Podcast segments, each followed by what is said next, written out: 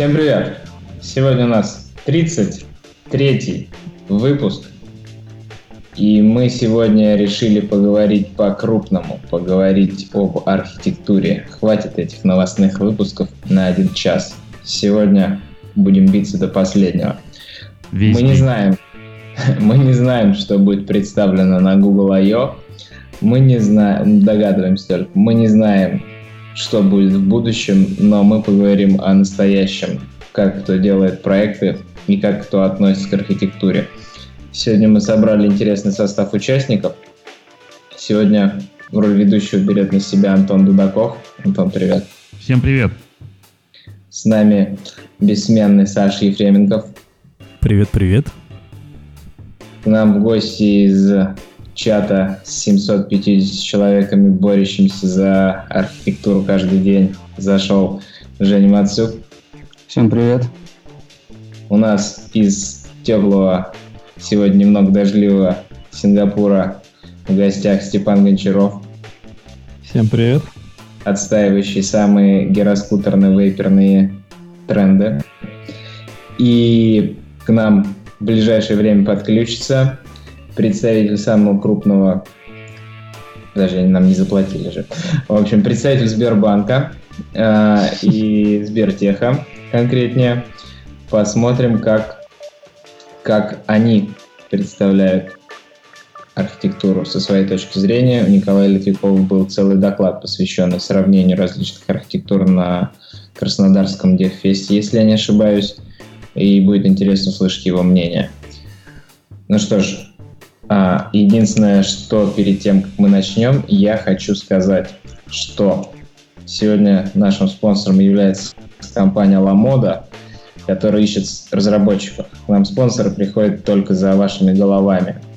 Причем, видите, двойное приятно. Они платят нам за ваши головы, а ваши головы, попадая к ним, тоже получают хорошую зарплату. Но вот помимо достойной зарплаты, они еще обещают интересные задачи которых прям все по описанию звучало все по уму. Иногда читаешь вакансию, думаешь, боже мой, что за жесть.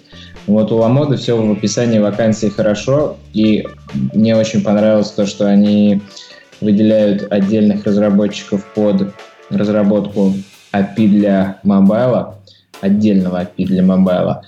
Плюс ко всему у них тестирование автоматизированное, и они хотят его еще больше автоматизировать, поэтому они ищут не только мобильных разработчиков Android и iOS, но и QA специалистов себе в штат.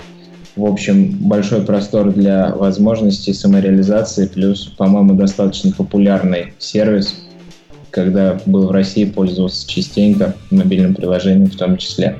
Поэтому, ребята, если ищете работу, откликнитесь на вакансии, вакансии будут в описании. За сим я умолкаю и передаю вам слово. А можно я еще чуть добавлю про, про Ламоду? Ну, не про Ламоду конкретно, а про ритейл в целом. Поскольку это ритейл, поскольку там есть логистика и вот это вот все, э, там скучно точно не будет, и задачи должны быть веселые и интересные. Не скучные ну, обои. Ну, ну да, не скучные обои. Просто в ритейле я работал какое-то время, и да, там с IT все должно быть все круто. Но, а Денис уже все? Видимо, да. Плюхнулся не, в бассейн. Не, там, там в, ча- в, в, чатике, в чатике там правильно подсказывают, что если вы будете работать в Ламоде, у вас будут большие скидосы, там, по-моему, чуть ли не до 40% на товары в Ламоде ежемесячные. Но это мне в описании вакансии не присылали, но я слышал такую историю, да, так это правда. Ну, э, кстати, у нас в чатике с Android подкастами э, есть чувак из Ламоды. Не знаю, слушает он нас, не слушает. Ну ладно. Э, окей. Мы-то тут собрались не для Ламоды, а у нас абсолютно, абсолютно конкретная и веселая тема. Тема такая, это то, о чем особо никто не задумывался некоторое время назад, а сейчас, да, сейчас прям на всех, на всех э, метапах, на всех дефестах, на всех конференциях э, все больше и больше докладов на тему архитектуры. Вот. Но давайте для начала пройдемся по терминам. Что такое архитектура? Это, это, это вообще, это вообще что? Что это? Откуда это слово? Вот я открыл словарь толковый, и тут написано, что зодчество, искусство проектировать и строить объекты, оформляющие пространственную среду для жизни и деятельности человека. Это вообще про нас? Похоже на правду. Особенно про зодчество, это точно про нас. Да, и не зря у нас в чатике появились картинки с разными зданиями, потому что, э, да, это, это, наверное, про нас. Но когда мы говорим про архитектуру программного обеспечения, это не столько про здание, потому что э, те картинки, вот когда мы там в Яндексе пишем архитектуру, переходим на картинки, и мы видим эти все здания снаружи, то, какими их видит пользователь. Именно вот как оно все выглядит. А когда мы говорим про архитектуру программ обеспечения, это скорее это то, что, то, что изнутри, то, что пользователь не видит, но то, что нам сильно-сильно э, помогает делать наши программки круче, э, стабильнее, быстрее, ну и, в принципе, проще добавлять какие-то в них изменения. Давайте, кто еще дополнит? Что такое архитектура? Ну, как я вижу, это больше набор каких-то устоявшихся паттернов, которые помогают очень быстро придумать, как же реализовать новую какую-то фичу, либо исправить старую. И возможностью это корректно тестировать.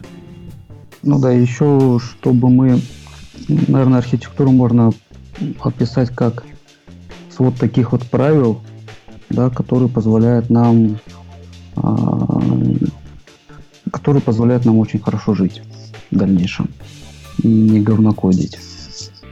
Правила, которые позволяют хорошо жить. Да. Ну, это не с Википедии, конечно. Так, то, что пришло в голову. Закон жизненного опыта. Хорошо жить и не говнокодить. Ну да, ну да. Э, ну, все-таки для программного обеспечения это, это что? Это, ну вот, есть там не правила. Не правила, не паттерны. Еще, еще какие варианты у кого? А, а больше не у кого. Все уже высказались, да? Ну ладно. Так, а зачем нам придерживаться каких-то правил? Ну, потому что нам же, у нас же какая задача? Нам, у нас задача, нужно написать приложение, которое будет работать стабильно и которое э, будет работать быстро и будет выполнять те функции, которые, которые от нас требуются. Которые от нас затребовал бизнес. Зачем нам какие-то какие правила внешние? Ну, естественно, вся проблема начинается, когда в команде больше одного человека. Когда ты один работаешь, в принципе, ты знаешь, как что устроено, и можешь добавить практически без проблем новые фичи, там что-то исправить.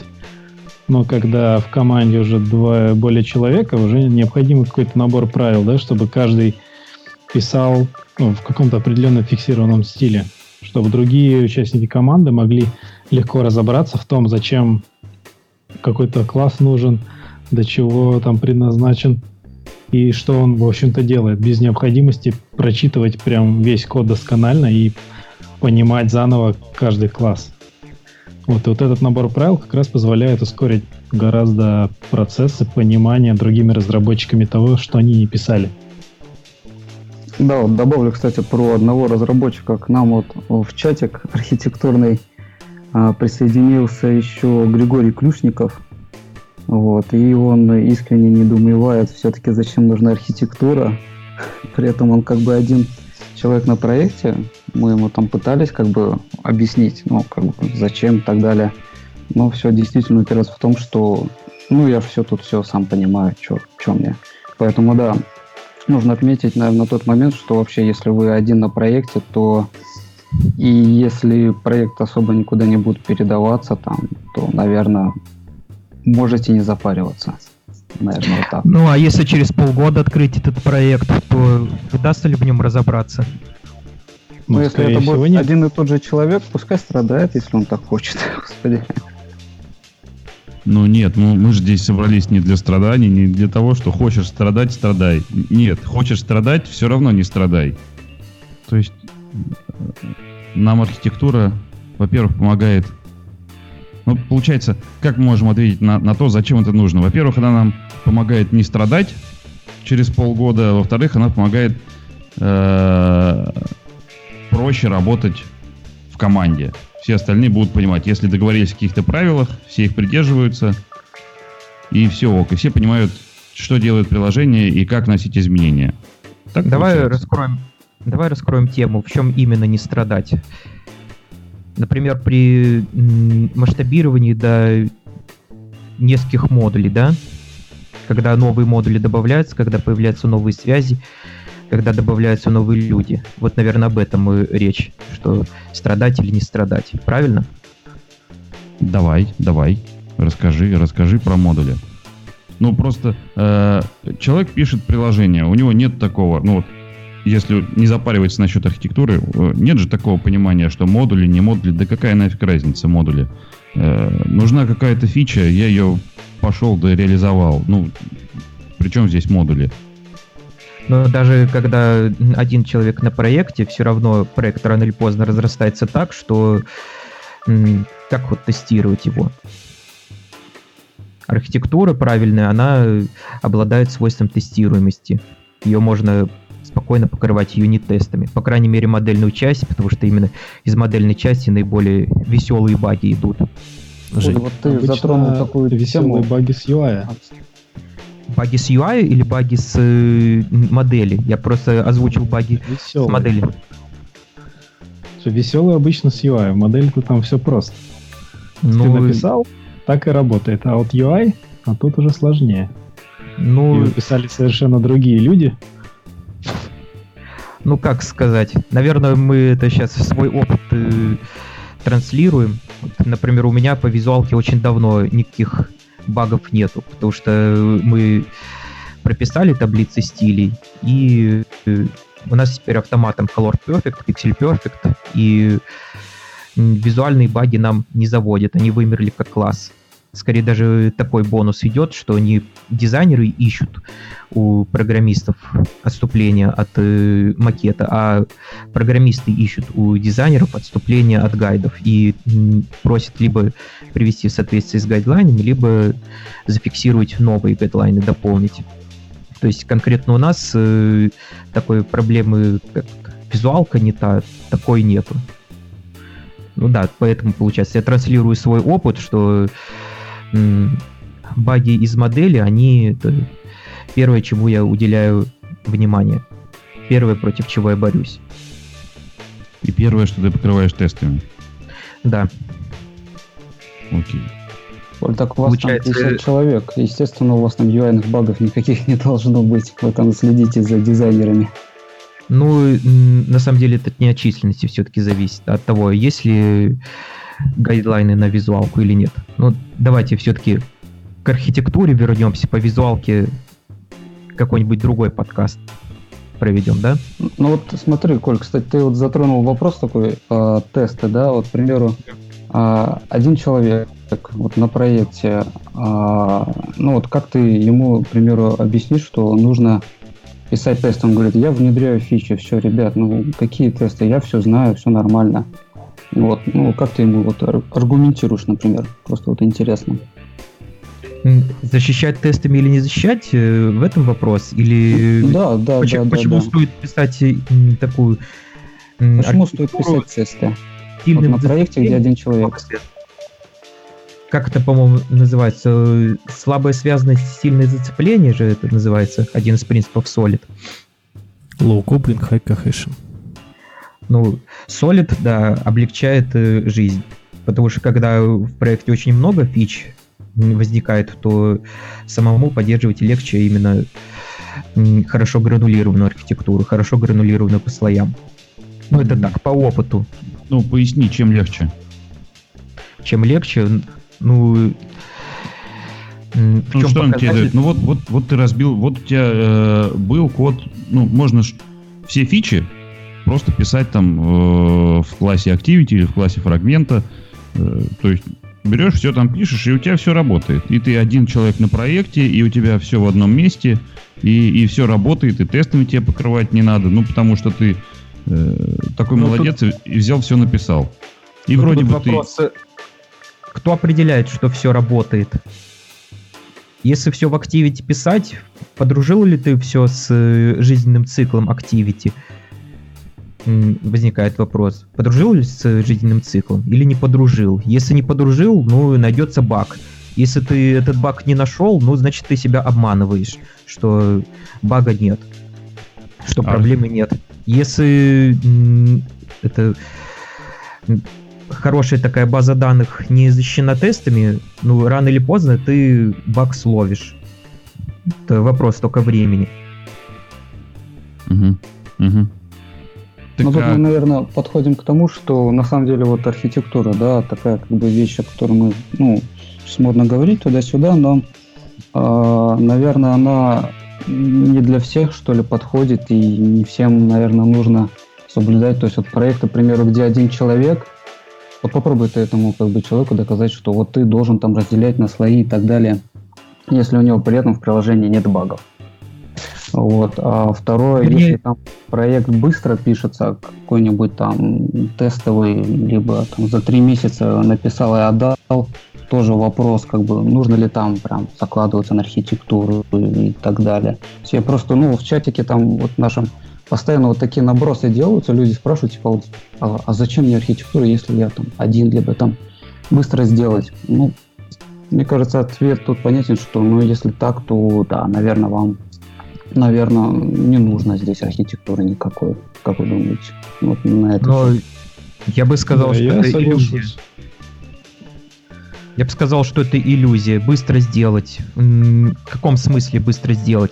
Считается, что просто закодировал и отдал на тестирование, это уже только такое время принимается в расчет. Или же принимается в расчет еще и время на bugfixing, на тестирование, на поддержку, на добавление новой функциональности. Что вот считать быстрым кодированием? Ну, смотри, есть просто задача, да, там надо реализовать какую-то приложульку, да, и все, по сути, ты ее отдаешь, и Я, я, я- надо. я такие приложульки, которые нужно быстро реализовать, отдать или кому-то показать, называю прототип. во, Антон, просто, да. Есть три вида лжи. Ложь, гнусная ложь, и это всего лишь прототип. Прототип потом э, к вам приходит бизнес, говорит, так, я смотрю, у вас тут все работает, давайте это через день выпускайте в продакшн. Но все же зависит от целей. Вот, например, у меня есть приложение абсолютно без какой-либо архитектуры 2009 года. У него больше 100 тысяч пользователей, абсолютно никаких баг-репортов от них нет, и все пользуются, все счастливы, и я счастлив. Но нет архитектуры. В чем ошибка-то? Что я делаю не так? Может быть, стоит посмотреть на код, может быть, э, когда ты говоришь, что нет архитектуры, на самом деле она есть, просто ты не считаешь это архитектурой. А, Надо, конечно, код посмотреть. сохранение состояния в статичном поле считается? Отличный Ой. паттер. Да. Кровь из глаз называется. Ну, Ну так в чем? В чем ошибка-то? Приложение маленькое. Это правда, да. Да, Степ, не- нет ошибки ни в чем. Ну, есть такие приложения, да, ну, живут, слава богу, господи. А Так долго вот, ли- я к чему и веду, то что действительно, да, архитектура какая-то продуманная нужна не всем, это правда. Ну, опять же, наверное, свой опыт добавляю. Даже когда я небольшие приложения писал, я разбивал на слои, и после этого я собирал, пожинал плоды исключительно хорошие. То, что я защитил тестами, разбил на слои. Особенно то, что я базы данных защищал тестами. Это особенно такой бонус давало.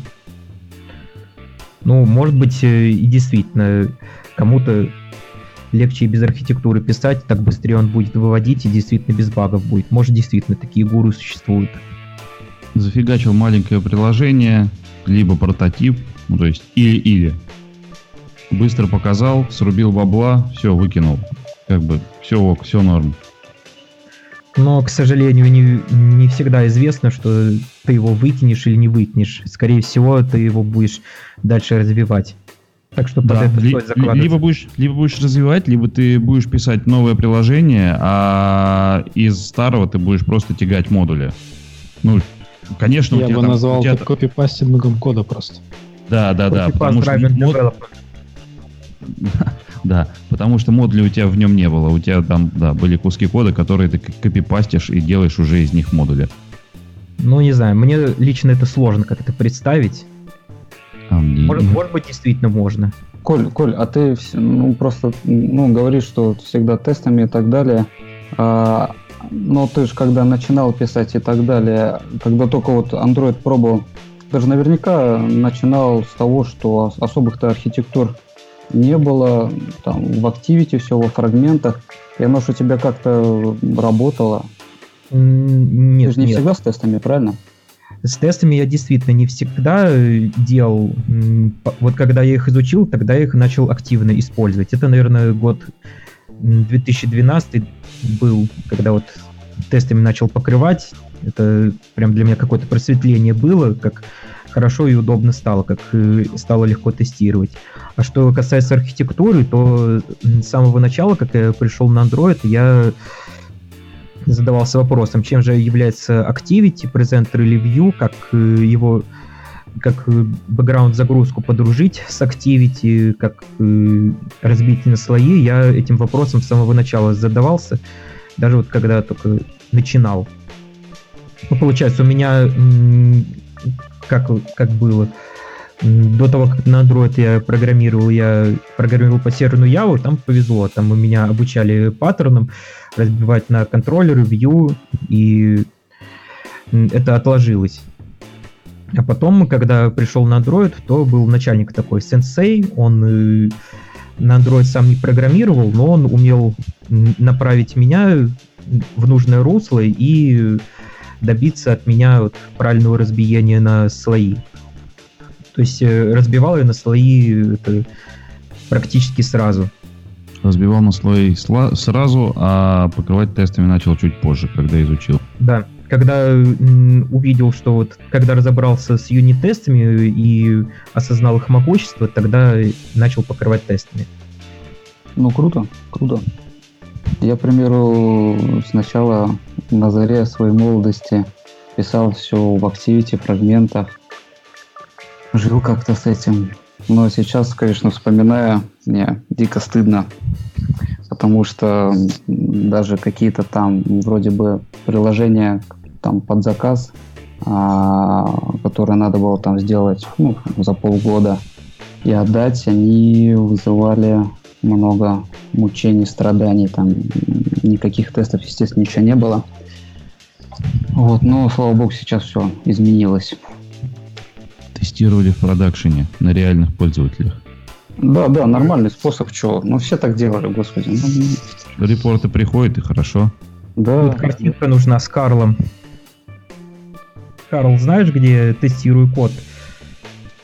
На продакшн, Карл. Ну да. Слушай, э, Коля, а ты сказал, что ты думал, ну вот размышлял на тему того, чем является Activity фрагмент, это презентер или это View или это контроллер. Э, какие в итоге, каким выводом ты пришел? Ну, собственно, система Android его из-за презентер, из-за View, из-за контроллер, скорее всего, считает. В пользу того, что он презентер, говорит название его callback'ов. И, собственно, как его система использует. Она создает window и к нему attached activity, который управляет этим window. А в пользу view говорит, что все-таки это визуальная часть. И в сознании у людей она отпечатывается больше как визуальный компонент. И дальше возникает вопрос, а вот на чем лучше делать акцент? На том, что Activity это презентер или на том, что Activity View? А вот здесь у меня пока окончательного ответа нет. А фрагмент это контроллер. Ну, фрагмент, он так же, как и с Activity получается. Вот конкретно у меня э, такой, такая линия исследований была, что, опять же, как Activity может быть и презентером, и view, и вопрос в том, как лучше его разделить. И опять же, тут э, какого-то окончательного ответа у меня нет. Я пока еще не придумал критерий, по которым можно будет однозначно отнести его. Ребята, извините, перебью, просто мы уже тут перешли как бы немножко получается к деталям. Но на самом деле не сказали самое главное, что да, есть там какие-то приложения-одиночки, где там можно без архитектуры и прочее, прочее, но в 99% случаях для 99% разработчиков архитектура нужна, потому что мы все разрабатываем приложения, которые будут жить завтра, будут жить через год, через два года. Кто-то будет их сопровождать. Разработчики имеют свойство менять свое место работы. Вот. И кто будет потом сопровождать, должны также легко и просто допиливать какие-то фичи, да, потому что ну, иначе, иначе будет не очень хорошо. И поэтому, если вы еще в, при написании кода не используете каких-либо паттернов, не используете, не продумываете архитектуру приложения, да, то это очень плохо. Срочно-срочно меняйте свое мировоззрение, вставайте на православный путь, мы вам поможем, естественно. Вступайте в группу там и так далее. Все. Если говорить про архитектурные паттерны, а что использовать-то? какие есть? Давайте, кто, кто обзорно расскажет? Сейчас речь про метапаттерны MVC, MVP, MVVM и то, что из них в дальнейшем получается, правильно? Ну да, да. И Именно про метапаттерны, не про собственно дизайн-паттерны, которые в книге банды, банды четырех, а метапаттерны. Да-да, конечно. Да, про мета, про мета, конечно. Начинать, наверное, следует с MVC. MVC так, так исторически сложилось, что с MVC. Ну, может быть, еще какой-то раньше был, но я так глубоко не закопался. MVC. Почему там View отдельно от контроллера? Потому что отдельно визуалка была и отдельная клавиатура, которая обрабатывает вот-вывод. И поэтому их разделяли. А в дальнейшем, когда появились смартфоны, то как-то один и тот же элемент мог и отрисовываться, и принимать вот вывод. Поэтому вот это view и контроллер разделение, оно прекратило быть столь заметным. И поэтому можно говорить о появлении новой сущности под названием презентер. Вот. Кстати, вот по определению презентера замечаю, что у людей это зачастую какие-то несогласия возникают, они по-разному понимают слово презентер. Как его правильнее определить? Ну, это компонент, который отвечает за, ну, точнее говорит в вьюшке, что отображать, по сути. Вот, э, как бы более такого правильного академического определения, ну, не знаю, я даже не знаю. И сразу же вот вопрос догоночку. Очень часто видел, чем отличается презентер от контроллера. На самом деле я читал какие-то статьи, но так вот прям, чем вот концептуально именно отличается, почему мы должны именно именовать презентер презентером, а не контроллером. То есть тоже как бы, ну, немножко такой открытый вопрос. Открытый ли? Ну, вот ну, то, согласно... то, что, то, что я читал, э, в моем понимании, в моей картине мира, э, контроллер отличается от презентера тем, что контроллер получает э, ввод, изменяет модель. Ну, передает эти данные в модель, а View уже получает изменения из модели. А презентер является как раз-таки прослойкой между View и моделью, и который как раз занимается изменением этой View, а контроллер изменением View не занимается. Получается, презентер — это тонкая прослойка между моделью и представлением. Так получается, да? В моей картине мире, мира оно так, что ну, этот вопрос, он не открыт, он вполне себе однозначен. Вот. А... Но вот э, все равно дальше возникает вопрос, а что считать тонкой прослойкой? Какой, какое поведение должно быть у этой прослойки? Может ли в этой прослойке быть что-то асинхронное? Или все методы у него должны вызываться в UI-треде? Эти вопросы остаются открытыми, и Абсолютно. вокруг них да, ломаются много копий. Абсолютно. Но там кардинальное отличие от MVC от MVP э, это направление, э, ну, направление движения данных. Но... Да, Антон, я, кстати, вот открыл картиночку. Действительно, ну, вьюшка может получать апдейты напрямую с модели, а контроллер, он как бы несколько в стороне, и он взаимодействует, получает команды от юзера, манипулирует с моделькой. Господи, боже мой. Страшная схема. Я даже ее скопирую. Есть то есть банкоматы, слово для банкоматов писался бы для, ой, писался бы по метапаттерну MVC. Там заметно есть экран, это визуалка, и есть клавиатура отдельная. Банкоматы, соответственно, по MVC. Но у нас э, бот идет через сенсорный экран на Android телефон, да и на iOS тоже. Да, да, да. Ну, то есть из вьюхи. Я еще поправлю внесу небольшое замечание. MVC можно представить как треугольник, где контроллер может общаться с вьюхой и с моделью, модель с э, вьюхой, пусть и косвенно, и с контроллером. А MVP и MVVM это какой-то столбец, получается, в виде столбца организовано. View взаимодействует с презентером и не взаимодействует с моделью. Презентер взаимодействует с view и с моделью, модель только с презентером. Кстати, аналогично и с MVVM получается, правда, акцент э, делается больше на view, чем на презентер. Вот в моей картине мира. Поправьте, если ошибаюсь. А вот теперь мы подходим к такому как бы интересному MVP, MVC вроде определились. А, ну, понятно, с презентером еще можно чуть похоливарить, а вот теперь MVP и MVVM. Тут, наверное, Степа Кстати, просто набросит а про MVVM.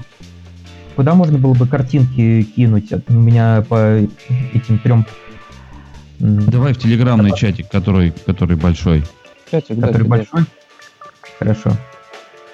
Ну да, ну да, вот скайпа. Э, по поводу MVVM, на самом деле, отличие самое большое от MVP в том, что никто с Вьюхой напрямую не взаимодействует, а ну, как бы система генерирует прослоечку между View и View моделью, либо как бы в некоторых подходах ты руками пишешь эту прослойку дополнительную, которая является биндингом, по сути. То есть что она делает? Она привязывает какие-то характеристики View к каким-то полям, которые, ну, грубо говоря, если брать RxJava, то эти поля будут продюсерами стримов, да? Если брать что-то такое более простое, то это будут какие-то поля, на которые ты можешь повесить листенер и будешь получать нотификации, например, от Vue это может быть клики, могут быть какие-то изменения размеров, могут быть там скролл-ивенты, ввод текста или что-то еще. Вот. И это делает э, Vue модель такой универсальной сущностью, которая не зависит никак от Vue за счет наличия этой прослойки и может быть легко портирована под какую-то другую систему, например, с другими Vue, которые будут э, например, другими binding ами bind иться к этим полям и получать уведомления от них. А вот теперь, Степ, самый главный вопрос. А, как ты считаешь, а, ну, MV, можно сравнить MVVM и MVP? MVVM лучше, чем MVP? Проще или вот как твое мнение? Потому что я лично с MVVM как бы не работал, с data binding ом не работал. На вашем докладе был, но еще код не смотрел, поэтому я с удовольствием послушаю. Я тоже вот. Ну, на самом деле, пошел. сложно однозначно сказать, э, лучше MVP, чем VVM или нет. Я придерживаюсь мнения, что все зависит на самом деле от проекта. Я не считаю, да, что, например, датабининги подходят для любого проекта, у него есть определенные минусы. И при больших, э, очень сложных UI можно столкнуться с определенными проблемами, ну, в принципе, в МВП тоже. Вот. И тут уже надо сравнивать конкретно проект и для него конкретная имплементация MVVM и MVP. Вот. И для меня как бы лучше или нет будет выражаться в количестве кода, необходимого для написания, чтобы какую-то фичу заимплементить. Но вот у меня так и не выдалось еще возможности напрямую именно в таком контексте сравнить какие-то вот определенные подходы. Потому что конкретно MVP очень много разных подходов, очень много разных библиотек, и вот это усложняет сравнение довольно сильно. Так, в Android Dev подкаст чатик сбрасывать, правильно? Да, Да. ты все правильно сделал. И Ага, вопрос ага. вот к Николаю. Коль, а ты, ну, вы у себя, а, что, MVP, MVVM, data binding, как вообще к нему относитесь? Тоже интересно услышать. Ну, data binding так э, еще и не попробовали. У нас... э, Так, слышно меня, да? Да, да, слышно хорошо. Мы м, используем MVP. Понятно, что у нас пока еще ломается копия на тему того, Activity это все-таки презентеры или View, или это не то, не другое. Презентером и View должно быть что-то третье. Вот. У нас э, основное внимание уделяется именно модели. Модель у нас э, это где-то 70-80% проекта, и именно ее мы основательно разбиваем на слои чтобы вот большая часть проекта у нас была покрыта тестами, а Activity, фрагмент у нас э, разбивается по остаточному принципу. А вот еще такой вопрос. А, Посмотрела тут на картинке, да, и вот есть как бы Viper, да, а есть МВП. Вот с моей точки зрения это как бы одно и то же. А вот как вы, парни, считаете, это то же самое или нет? Ну, Ну, по сути, MVP не может существовать без, э, наверное, роутинга, что является естественным э, порождением VIPER а.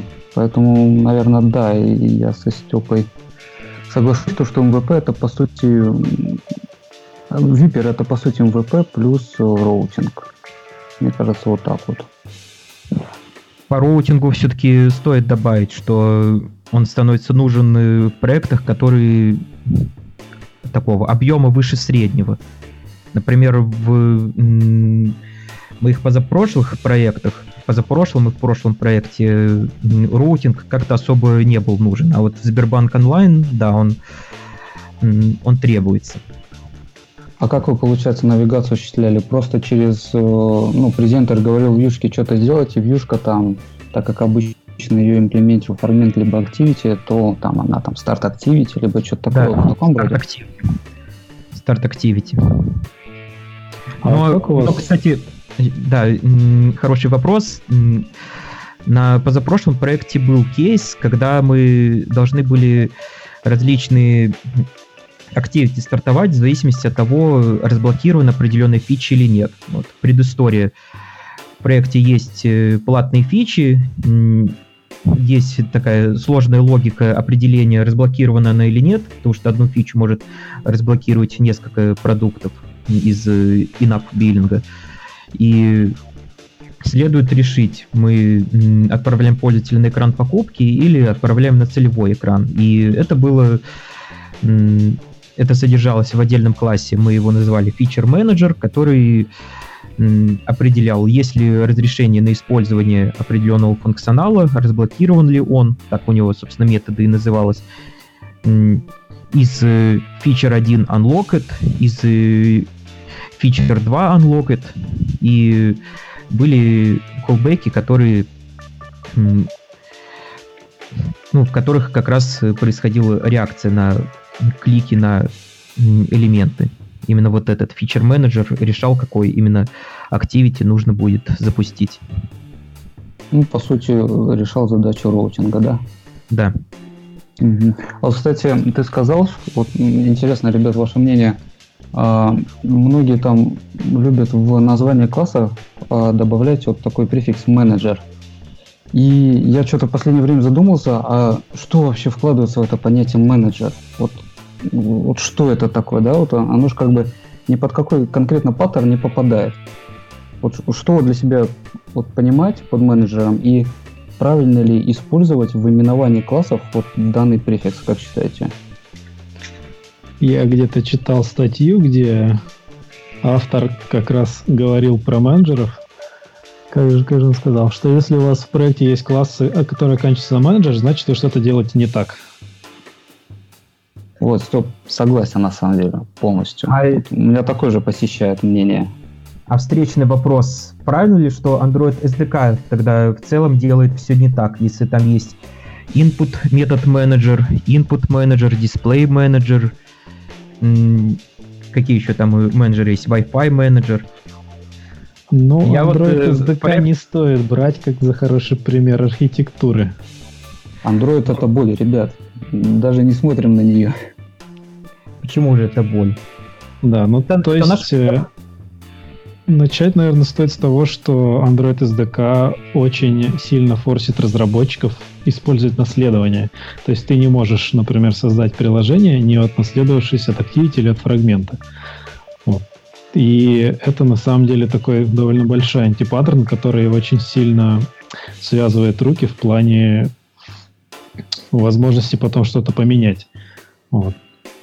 А какой вот реальный кейс, что ты написал на Activity и внезапно тебе какой-то отдельный класс потребовался? Так, э, очень часто, например, ам, в моих предыдущих проектах, как я делал, берешь Activity, тебе нужна, нужен какой-то функционал зашаренный между несколькими Activity, ты делаешь Activity, реализуешь в нем функционал, и все Activity, где тебе это нужно, от него наследуется. Потом тебе нужен другой функционал для других Activity. Окей. Пишешь еще одну Activity, другими Activity наследующ- наследуешься от второй. Вот, а потом тебе в каких-то activity надо, чтобы функционал из первого базового activity и из второго базового activity присутствовал. И вот здесь начинается проблема. Или если тебе нужен и тот и э, функционал, который есть и в той, и в другой activity, и он тебе нужен в каком-то классе, который не activity. Да, вот это тоже проблема. То есть это, естественно, это можно решить, но как начинающий именно разработчик, да, ты думаешь, что раз Google форсит тебя наследоваться, значит хорошо. И ты как бы продолжаешь использовать наследование в Activity, во фрагментах, потом продолжаешь использовать в других классах, которые не связаны, и потом у тебя начинаются проблемы с этим. И ты, как начинающий разработчик, ты не можешь увидеть причину да, этих проблем, потому что вроде как официальный SDK, вроде как официальный путь да, использования его. И это как бы очень сильно мешает именно на начальных этапах. Тут мы, наверное, подошли к тому, что Google изначально, куда выпускал свой SDK, да, они, в принципе, никакую архитектуру-то особо, ну, правильный путь разработчикам-то особо не предлагали. То есть сказали, вот вам, разработчикам сказали, вот вам SDK и пилите. И как бы в примеры, а, которые они в документацию приводили, да, и, собственно, по этим примерам мы все учились, мы все разрабатывали. И в итоге мы по этим примерам ловили очень много багов и неприятностей. Ну, Да, по этим, по этим примерам все надо писать э, внутри activity, внутри фрагментов. Ну, прям все в одном классе. Да, да, да, да, да. Так самая большая эта проблема в том была, что когда Android только выходил на рынок, не было больших приложений, и даже сами разработчики, скорее всего, не видели вот этих вот как бы надвигающихся проблем. А потом уже, когда прошло несколько лет, приложения стали разрастаться, люди уже стали понимать, что что-то происходит не то, и нужно использовать какие-то другие подходы. Из-за этого, кстати, по моему мнению, появилась э, вот подход single, single activity application, да, когда у тебя activity всего одно, потому что никто, там, не, ладно, многие не хотят иметь дело с activity напрямую, как с частью Android SDK, а хотят все это инкапсулировать внутри одной activity и создать свой, грубо говоря, стек для навигации, для сохранения состояния, обработки жизненного цикла, чего-то еще. Вот, все в попытках уйти от того, что Android SDK предоставляет. А верен ли вообще этот путь уйти от Android SDK? Мы все равно без него определенные вещи не сделаем. Мы не сможем, например, сохранять состояние без э, использования SDK. Я думаю, что с SDK нужно дружить. Не, ну тут как бы... Да, правда в том, что ты не можешь полностью от SDK уйти, но ты можешь сделать activity всего одну, да, и этим уйти от части вот этого функционала, да, Android SDK. Ты можешь Ну, в, а- это состоя... в это состоя... но состояние хранить то, там и состояние всей твоей навигации внутри приложения, все внутри состояния той самой activity. Ну, а а действительно, нужно ли уходить от Android SDK? Ну вот это как раз открытый вопрос. Я, например, так не считаю, но многие разработчики действительно используют этот подход Single Activity Application, и кто-то доволен, наверное, кто-то нет. Кстати, давайте еще вопрос по менеджерам. я свои 5 копеек закину. Я менеджеров в Android воспринимал именно как фасады моделей. Input метод менеджер или дисплей менеджер, activity менеджер. Они воспринимались мной именно как фасады моделей. Соответственно, основываясь на вот этом, я свои фасады моделей называл именно менеджерами. Они фактически исполняют роль интерактора, но поскольку они вот для меня были в первую очередь фасадами моделей, и через них презентер взаимодействовал с моделью, то я их э, называл именно менеджерами в значении фасад. Что насчет того, делаю ли я что-то неправильно, ну, конкретно с вот этими менеджерами каких-то неудобств я не ловил. Проекты с такой архитектурой хорошо проходили тестирование, несмотря на то, что там название было менеджер. Слушай, возможно, это, возможно, это из-за того, что я другим программистам доносил смысл, что это фасад. Вот, да, я только а... хотел спросить. Извини, Антон, перебил. Ага, да. Просто сейчас довершу. Я вот Давай. хотел спросить, ну, Коля, если ты менеджер там используешь, наверняка вы просто в документации, там либо ты действительно доносил, то есть вы четко определились со значением, что такое менеджер, да? А проблема часто в том, что ну, вот, менеджер обычно используется это слово, когда действительно не совсем четко даешь себе отчет в том, что же делает этот класс. Вот, как бы. Ну, то есть, э, то есть как э, utils это ясли для функций, да? Пока еще непонятно, куда их отнести, и это... Ну да, да, да, да, абсолютно. Тут в чатике так спрашивают, вот. почему не написать постфикс фасад. Ну, потому что было написано менеджер, потому что для нас вот этот вопрос был не принципиален. Тут как бы, ну, для меня, но если как? архитектура четко определена, то не должно быть такой проблемы, да, куда выносить какой-то конкретный функционал. Да, то есть для каждой ну, конкретной области должен быть ну, какой-то контейнер для содержания конкретной логики. Так, я не понял тебя. Ну, то есть ты говорил, что есть какие-то функции, да, которые непонятно куда вынести, и поэтому выносим их в менеджер, если я правильно понял. Нет, нет, нет неправильно. Это, нет, это я это я афоризм э, вспомнил, что утилс это ясли для функций. Ясли. А. Детский сад. Пока еще не решили, Что куда их, положим в utils. Ну да. А потом класс utils разрастается до исполинских размеров. Так вот, кстати, про а, роутер я хотел спросить. Вот ты говоришь, а, в вашем проекте вы сейчас используете роутинг. И насколько большие классы роутеров получаются? Потому что я сталкивался как раз с проблемой, что классы роутеров разрастаются очень сильно. Так, э, ну, роутеры у нас на самом деле сейчас только появляются, оформляются в цельную структуру, и те, которые появляются, они относительно небольшие. Теперь по позапрошлому проекту, ну, по проекту с позапрошлой работы, там действительно роутеры относительно хорошо оформились. Какого размера он был, ну, насколько я помню, где-то 500 строк суммарно. Могу сейчас э, посмотреть э, код и сказать. Но нужно будет подождать мне некоторое время. Степа, а вы роутинг, э, роутер, это у вас один класс или это у вас там несколько классов, которые там отвечают за свой э, стек э, экранов? Как вы да, делаете? у нас э, сейчас у нас нет такого понятия, как роутинг, и если нам нужно э, сделать навигацию одного экрана на другой, это вот как раз группа экшенов, которые отвечают за навигацию. То есть каждый отдельный такой экшен навигации, да, переключение с одного экрана на другой, это отдельный класс с да, отдельной логикой. На каждый экран свой экшен? Нет, на каждый экшен навигации свой класс. Ох, ё-моё. Надо вот смотреть да. код, так, конечно. То есть, если с одного экрана можно перейти на три разных экрана, это будут три разных класса. А, ну то есть экшен навигация это взаимодействие между двумя экранами. То есть переход от Нет. одного экрана в другой. Да, да. Вот я тут приоткрыл класс. Собственно,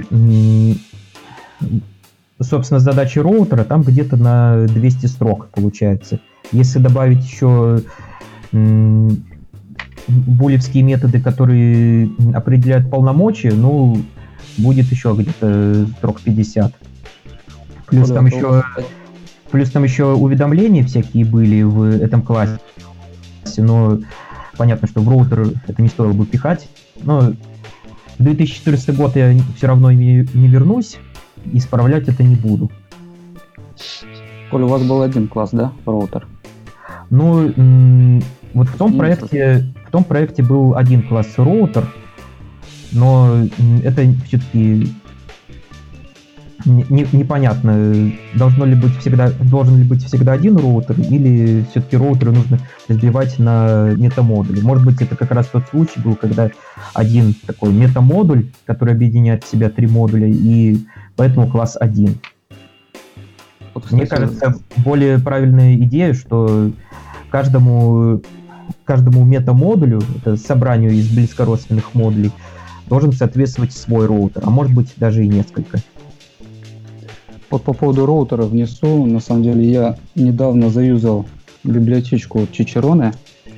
А там мне нравится как концепция, да, вот как строить роутеры с э, навигаторами, навигатор-холдерами. И там как бы очень важная мысль проходит, что у вас не, должно, не должен быть один как бы глобальный роутер для всего приложения. Да, есть у вас стек экранов, для него один роутер. Есть там другой стек экранов, вложенный стек экранов, для него другой роутер третий и так далее. И очень так получается логически разделенно, понятно и достаточно удобно. Поэтому кто как бы не смотрел Чичурона, можете посмотреть. Вот. Э, достаточно прикольная концепция, я считаю, хорошая, удобная. Мне кажется, когда, да? когда роутеров когда роутеров много, то получается самим роутингом и определением того, куда тебе нужно переходить, у тебя, получается, занимается презентер. То есть ты это все отправляешь в презентер, а роутер у тебя, получается, ответственен только за, за то, чтобы сделать старт activity. Это Наверное, нужно о конкретных задачах посмотреть. Вот, например, задачами покупки и открытия целевых экранов справлялся один роутер, а все остальные задачи делали, собственно, сами activity фрагменты. Ну, тут надо еще отметить, как бы, может, уже звучало, что для простых э, случаев и простой навигации, в принципе, можно а, обойтись тем, что мы можем делегировать в юшке, да, вот там, перейти туда-то, перейти туда-то. А когда там посложнее, то лучше делегировать вот именно вопросы навигации отдельному классу. Потому что иначе ну, на презентере, на view вешаются вещи, за которые, по идее, они вообще не должны отвечать. Ну-ка, поясни. Э, то есть ты имеешь в виду, на презентер у тебя не должен отвечать за, за что? Ну, смотри, там э, в чем э, штука, что когда мы организуем навигацию через презентер и вьюшку, то мы, в принципе, в интерфейсах вот этих классов отражаем, по сути, зависимости между экранами. То есть там у нас появляются а, могут появляться методы типа go to такой-то экран, либо еще mm-hmm. что-либо. Вот. А, и это, конечно, ну, не очень круто. Не очень а круто. А, а если метод будет называться, допустим, он search result click, и презентер будет решать, ну или вьюха будет решать, что именно дальше запустить, то это снимет боль, что именно вот так называется, не go to concrete results, а он search result click. Частично, частично снимает. Но все равно. А ты же, получается, у вьюшки должен, значит, от, отразить там как-то а, ну, в общем, все равно э, получается некоторая как бы путаница, когда у тебя переходы происходят и так далее. А так у тебя есть сущность роутера, и ты все видишь, ага, ей говоришь, типа, занавигируй мне такой-то метод, и проще. А так у тебя ответственность вот за навигацию, она как бы размазывается, и потом, например, переиспользовать те же вьюшки, либо там презентеры, ну, немножко неудобно получается. Ну, как-то вот в проектах не прочувствовал это, хотя бы вот в позапрошлом проекте, в котором покупки были, там никакой однажды челлендж пришел. Долгое время этот проект был на Tab Activity, и рефакторить его не дозволялось, потому что тогда мы теряем темп и не внедряем всякие продуктовые вещи. Все ради фич. Но в один прекрасный момент его все-таки потребовалось перепилить под планшеты, и роль роутера стали играть Activity. То есть во фрагменте происходит какое-то событие, нажатие на элемент списка, он через интерфейс это дергает Activity, и Activity, конкретный Activity уже решает, какой следующий Activity нужно запустить. У нас, получается, две версии Activity было для планшета и для этого, и для смартфона. Как-то То есть, получается, роутер был привязан к View. Ну, или, даже, или даже View сама реализовывала роутинг. Ну, в, в, том, э, в том проекте Activity Fragment считались все-таки презентерами. Интересненько. И как оно нормально потом было-то? Ну, оно нормально было, и люди нормально это поддерживали. Комплименты говорили о архитектуре, даже когда я ушел. В Калининграде, Калининград город маленький, поэтому очень хорошо становится известно, если за спиной отругали архитектуру. Ну, тут, наверное, снова мы вернусь к вопросу, что такое Activity все-таки, да? То есть на Activity да. можно а, его использовать. По сути, Activity, он, а, она может реализовывать как вьюшку, как а, вопросы навигации. А, так вот, например, у Коли было там, она реализовывала даже логику презентера. Ну, То есть всемогущая Activity. То есть, не, она не все могущая. Вот объектом она никогда не была ни в одном проекте. Она оставалась Это достаточно тонким Не, Коль, я не имел в виду, что GotObject, я про то, что Activity может выполнять э, разные роли, что мы вот не можем вот так вот сказать, например, что все, Activity должна быть, например, только вьюшка и так далее. То есть это а, часть SDK, да, которая как бы в архитектуру вот так вот в чистом виде какой-то конкретный слой не вписывается, и она может выполнять там несколько ролей в зависимости от ситуации. Вот, вот так вот. Ну да, несколько ролей может выполнять, но для проекта лучше, если акцент будет сделан на какой-то одной роли. А еще Activity реализует контекст, который нам нужен очень много где. Для получения строк, например, да? Да, да, да. Для да. получения строк, для, э, ну, мало ли что ты там в ресурсах хранишь. Строки, картинки, еще какие-то данные, настройки, может быть. Ну, картинки-то точно нужны будут, э, только визуалки, а вот с настройками, да, настройки зачастую на уровне модели нужны, и получать их стоит из Shared Preferences. Я в таком да. случае обычно я делал обертку над Shared Preferences, которая получала по ключу м, значение, и вот этот, так сказать, settings менеджер уже передавал в другие классы. И здесь менеджер. Еще раз? И здесь менеджер. Где менеджеры? Ну, да, давай назовем его как-нибудь settings provider. Да, settings provider. Давайте слово менеджер сейчас будем считать нецензурным и не употреблять. Я тут ворвусь в эфир на правах рекламы. Можно, да? Давайте. Вашу милую беседу прерву. По поводу Shared Preference. А, с недавних пор в Яндекс Таксометре мы несколько переписали Shared Preference и отвязали их от э, классической имплементации.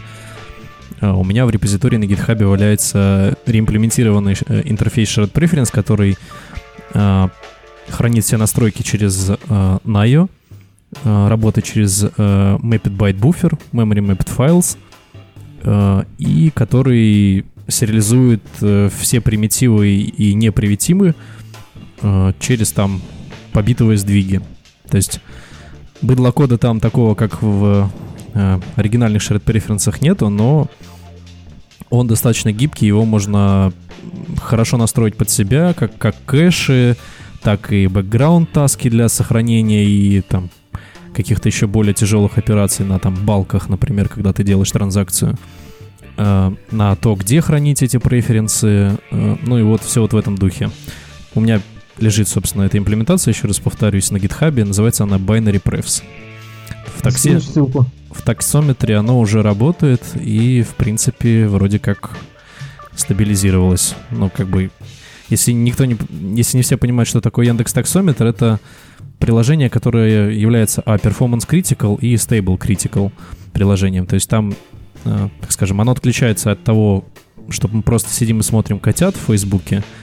Вот, и можно сказать, что оно уже достаточно проверенное и прошло уже не через один десяток тысяч, наверное, больше, наверное, сотен тысяч э, Таксистов. да, таксистов. Вот, поэтому... Наверное, будет правильно Тут люди просьбу с языка уже сорвали. Ссылку на репозиторий просят. Да-да, я уже скинул. Да, Вот. еще с чем Я как на- бы а, обычными shared preference, чтобы все как бы понимали, почему нужно вот заюзать твою вещь.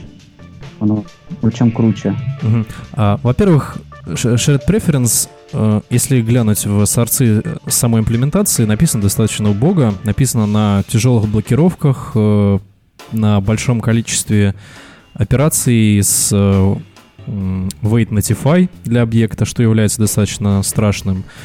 А, Также не, не имплементировано, не имплементирован handle эксепшенов, как critical, так не critical. И самое главное, достаточно жестко привязан к э, вообще всему-всему э, лайфсайклу и э, компонентам SDK в андроиде. И Вот. очень хочет контекст.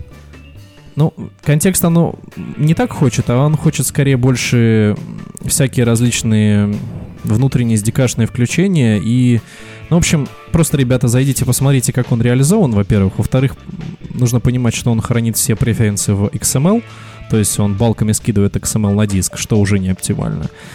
Э, И, э, как сказать, сам интерфейс Shared Preference, он несколько убог, и мы вот планируем от него вообще отказаться, отойти, потому что он делает больше бед. Тут у нас были проблемы с Kotlin в том числе, э, с тем, что он не приводил корректно в типы. Но это уже совсем другой разговор. В общем, посмотрите в сорцах, как работает Shared Preference Simple, э, и поймете сразу, почему от него нужно отказаться. А вот э, у тебя в binary preferences на некоторые методы выбрасывается unsupported operation exception. А вот почему? Потому что библиотека еще не, не совсем поддерживает все фу- функциональности, которые есть. э, И, скорее Мгм. всего, когда мы будем отходить от классического интерфейса Shared Preference, мы просто откажемся от э, данных э, методов API. Ну, в частности, например, метод getAll э, для получения всех значений Shared Preference это какая-то достаточно глупая операция. Зачастую это не нужно. Э, И если это нужно, то, скорее всего, у тебя какие-то есть проблемы с э, пониманием твоего слоя репозитория, что тебе нужно взять все, а потом оттуда отсортировать то, что тебе нужно. Это первое. Так а в чем проблема? Отобразить просто все настройки на экране. М, Но ты еще тип должен при этом будешь знать. Да, что тебе нужно привести знаешь. тип. Там э, вообще в имплементации Shared Preference есть э, мэп, который хранит в себе string object. И, соответственно, ты, не зная типа нужны тебе преференсы, не сможешь им корректно оперировать. Тебе нужно будет делать инстансов. Но это вообще, вообще-то мы ушли вглубь. Э, Далее метод commit, который нужен, так скажем, по глупой на той странной причине того, что Shared Preference Simple проглатывает все исключения и просто возвращает тебе boolean флаг, да, то есть привет, э, старый C-like, э, C-like-подобный обработчик ошибок. То есть у нас есть true или false, а дальше делаем все, что хотим. Если у нас false, то как бы пытаемся сделать что-то, чтобы зафолбэчить сохранение. Но вот это вот, вот в этом духе. То есть некоторые функции, да, не реимплементированы. Здесь, да, нужно быть аккуратным. Коля хорошо, что напомнил. А из-за чего именно exception отлавливается, а не какой-то конкретный вид? Но вот это пока все требования, которые нам нужно было сделать в нашей имплементации, если есть какие-то предложения, welcome, pull реквесты, там, issues, proposals Мгм. и все вот это вот в этом духе, конечно. Хорошо. Вот, это я так откинулся, просто услышал слово shared preference. Последние три недели это он, у меня была боль, и я решил поведать. History of Не, ну my круто, life. круто, Саш, круто. Заюзаем, попробуем. А у тебя там какая архитектура? Как там в такси, Саш? У меня просто архитектура, написал код и написал на него нормальные тесты. И чтобы потом не болела голова, чтобы потом валяться с женой и играть с детьми. А не Чтобы сидеть работало. ночами и писать код. Ну так мы же здесь про то же самое. Ну, так а я что? Я ж и не против, я же не спорю. Вы сидите, Ну, сидите, я просто в, в этот момент пока, и пока тайну. еще этот э, сижу и, и пишу тесты тоже, поэтому вы разговариваете, разговариваете. Ну Пока окей. мы говорим, Александр пишет тесты. Все правильно. В, в отличие от некоторых он работает, да. Да, а АМХ нужно закончить. Ну да, не выступил же, хотя хотел. Ага, Welcome to Яндекс Такси. накинул. Ладно, занимайтесь архитектурой, ребята. Ну ты так говоришь, как будто мы тут уже расходимся. Не, это я просто началось. сижу тесты пишу, и мне просто четырех рук нет, у меня только две. Все, не Слушайте, успеваю. э, окей, мы тут как бы э, довольно много обсудили, э, но мы не упомянули такую штуку, как MVI. Вот у нас Ханнес Дорфман долго писал много статей на эту тему. У кого-нибудь что-нибудь есть что сказать? Прям накинул, накинул. Вообще. Я осилил полторы статьи. Кто больше? На самом деле, очень интересный подход. Он, э, насколько я себе понял, перекликается немного с докладом Джейка Лортона тут недавним по поводу того, как менеджерить стейт в юшке вместе с RX. Вот. И как бы идея в том, что у тебя есть состояние для view и есть набор ивентов, которые ты получаешь от этих вьюшек, да? То есть введенный текст, клики, скроллы, все такое. Каждый ивент генерирует объект, который так и называется, да, ивент. И есть один большой метод, который принимает текущее состояние всех вьюшек, э, завернутое в один большой объект, который неизменяемый, и ивент. И вот этот метод, это так называемый редюсер, который используется довольно давно уже в JavaScript вместе с React. И этот метод, получается, создает новое состояние в зависимости от ивента, и потом все эти вьюшки от этого состояния получают данные, которые им нужно отобразить. И эта структура позволяет довольно легко писать на это все тесты. Потому что у тебя все состояния view неизменяемые, и единственное место, где ты можешь поменять его, это один метод, да, который за счет того, что он, получается, это pure function, который не имеет side-эффектов каких-то, просто принимает два аргумента, выдает один. И это тоже как бы облегчает тестирование довольно сильно. Я Вот, это но вообще понял как такой, знаешь, э, реактивный MVC. Не знаю, что ты имеешь в виду под этим, но возможно. Ну, то есть, э, то, как все, как ты описал, э, у нас, получается, генерируется, пользователем генерируются э, вводы такой в контроллер. Контроллер изменяет, э, ну, передает это все, это все в модель, там изменяется в модели, модель обновляет view, ну, то есть, и, и все это, и, и вся это, и все это у нас на, на реактивщине, и, и оно как бы так закольцовано.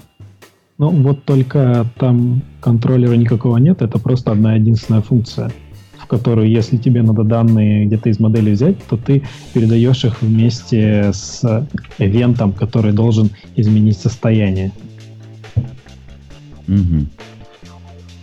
То есть самые ивенты, например, как получение ответа от сервера, да, или получение обновления из репозитория, тот же самый ивент, который передается ту же самую функцию и, ну, как бы единообразным таким способом меняет состояние всех вьюшек.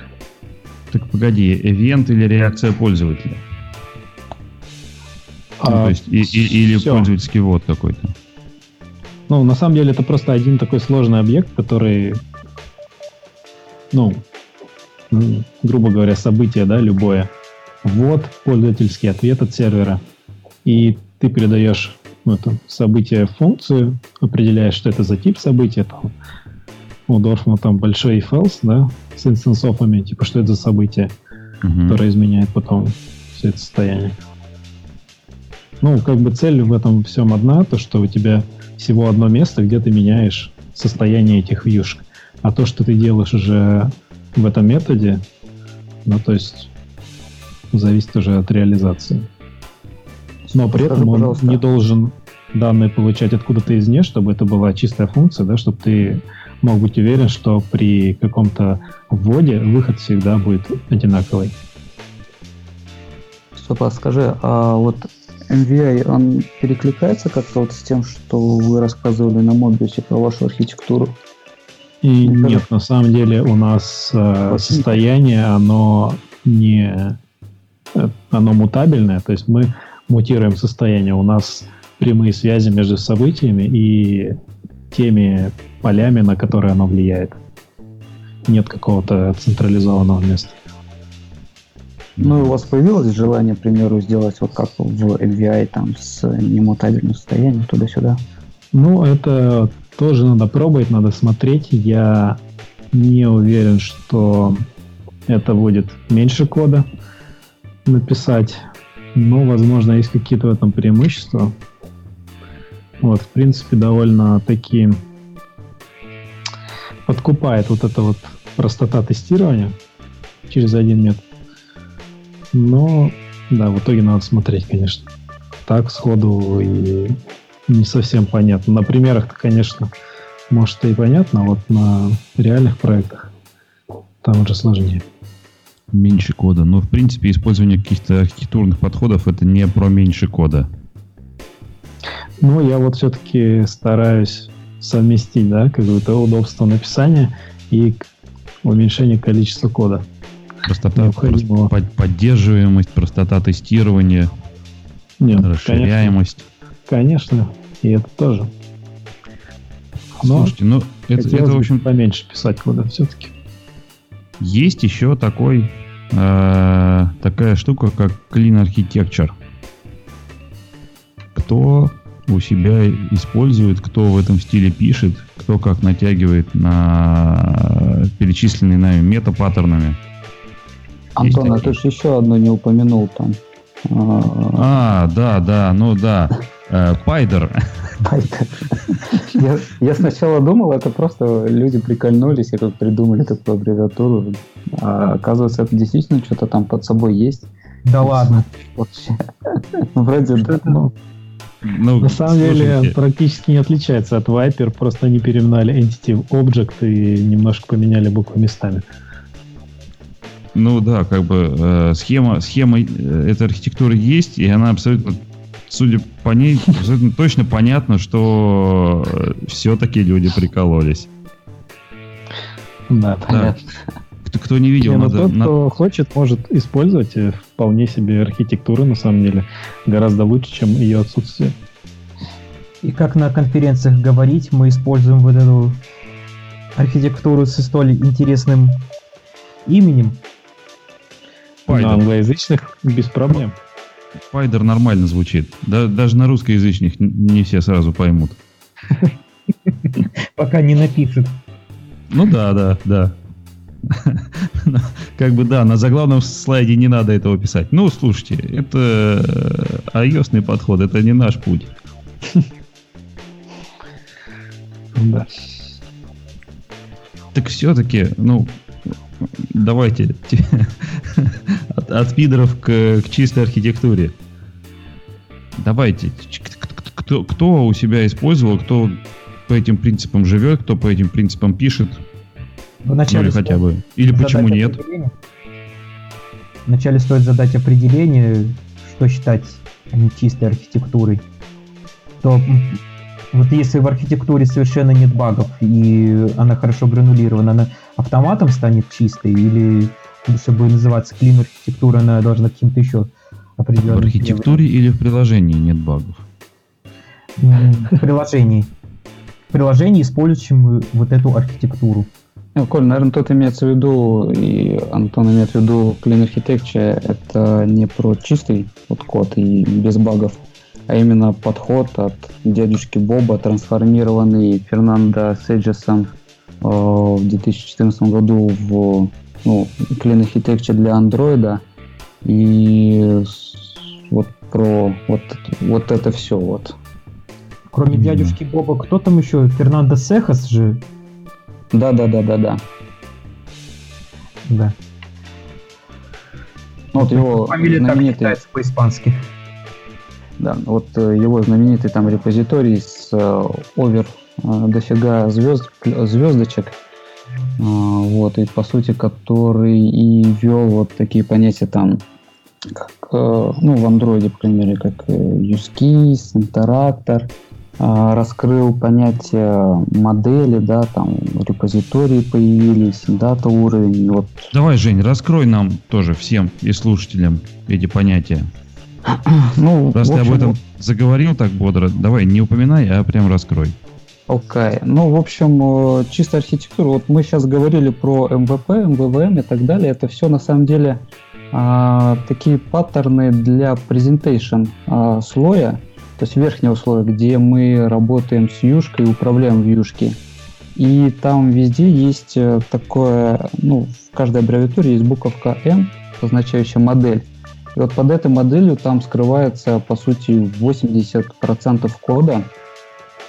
И э, изначально э, не было таких ну, четкого понимания, да, как вот эту модель, как она должна вот вся раскрываться. И вот Фернандо Сехас, он э, произвел такую первую попытку. А что он сделал? Он, во-первых, э, вот эта модель, она была разделена на Вверху у нас бизнес-логика, представленная use-кейсами-интеракторами. Далее а, это чисто бизнес-логика. Далее идут у нас репозитории. Репозитории это специальные классы, которые а, абстрагируют способ получения данных, то есть откуда данные получены, сети, с базы данных, прочее. И внизу уже непосредственно дата слой, а, где находятся классы там, для получения а, данных там сети, уже с базы данных и так далее. А, то есть в интеракторах, в use cases мы прописываем всю нашу бизнес-логику. Вот. Если нам необходимо получить какие-либо данные, то мы обращаемся к репозиторию. То есть репозиторий, там, repository get там, payments. А репозит, имплем, конкретная имплементация репозитория, она уже а там в ней мы прописываем, откуда эти брать данные, там, сети и так далее, может их закешировать.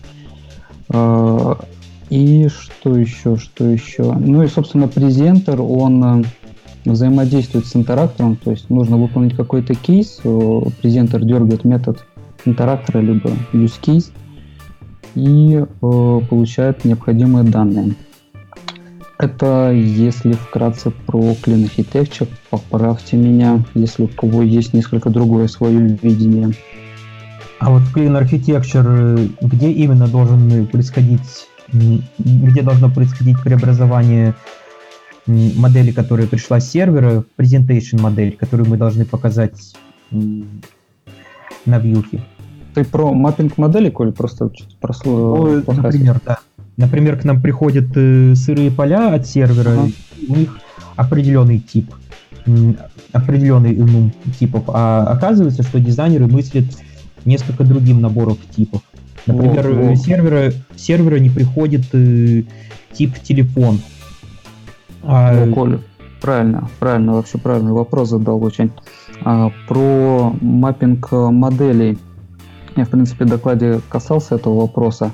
Там э, что у нас? Э, да, у нас есть модельки, которые мы получаем от сети, с базы данных и так далее репозиторий, задача репозитория преобразовать э, эти модельки в конкретно как бы ну, бизнес-модельки.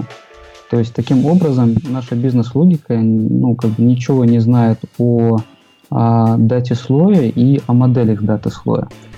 А если далее там в бизнес-логике мы можем что-то делать, может там создать какие-то еще модели, и полученная там какая-то необходимая бизнес-модель уже используется презентером.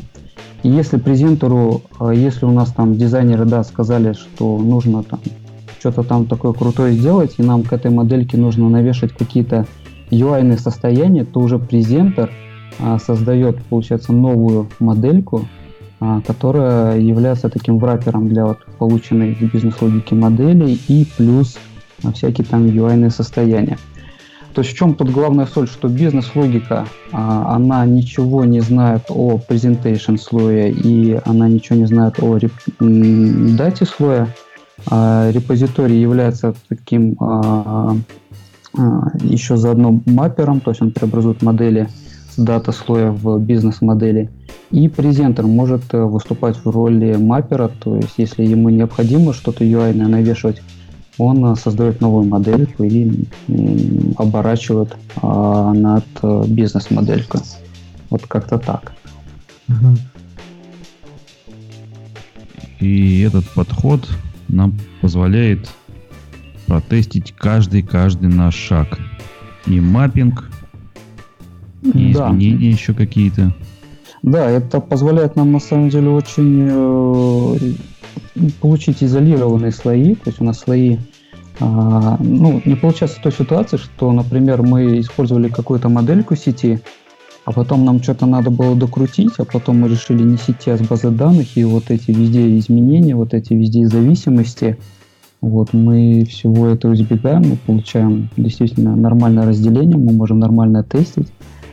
И если уж про применение, скажу, вот до, до недавнего времени, до конца прошлого года я э, работал в Сбертехе, э, писали мы приложение Сбербанк Бизнес онлайн, э, то есть для юридических лиц. И там мы применяли вот этот подход э, чистой архитектуры. Э, и я хочу сказать, что он себя оправдал, он себя очень хорошо оправдал. Действительно, потом было очень просто что-то внедрять, что-то менять. Какие-то форс-мажорные изменения вдруг от продуктов прилетают. Это все мы а, тоже нам довольно-таки легко удавалось. И как бы я вот недавно встречался с ребятами, которые сейчас на проекте встречались на мобе, все спрашивал, ну что, как вообще у вас там, ребят, дела? И говорят, что да, нормально, все как бы довольно-таки легко сопровождается, пишется. Вот, и это очень круто, я считаю.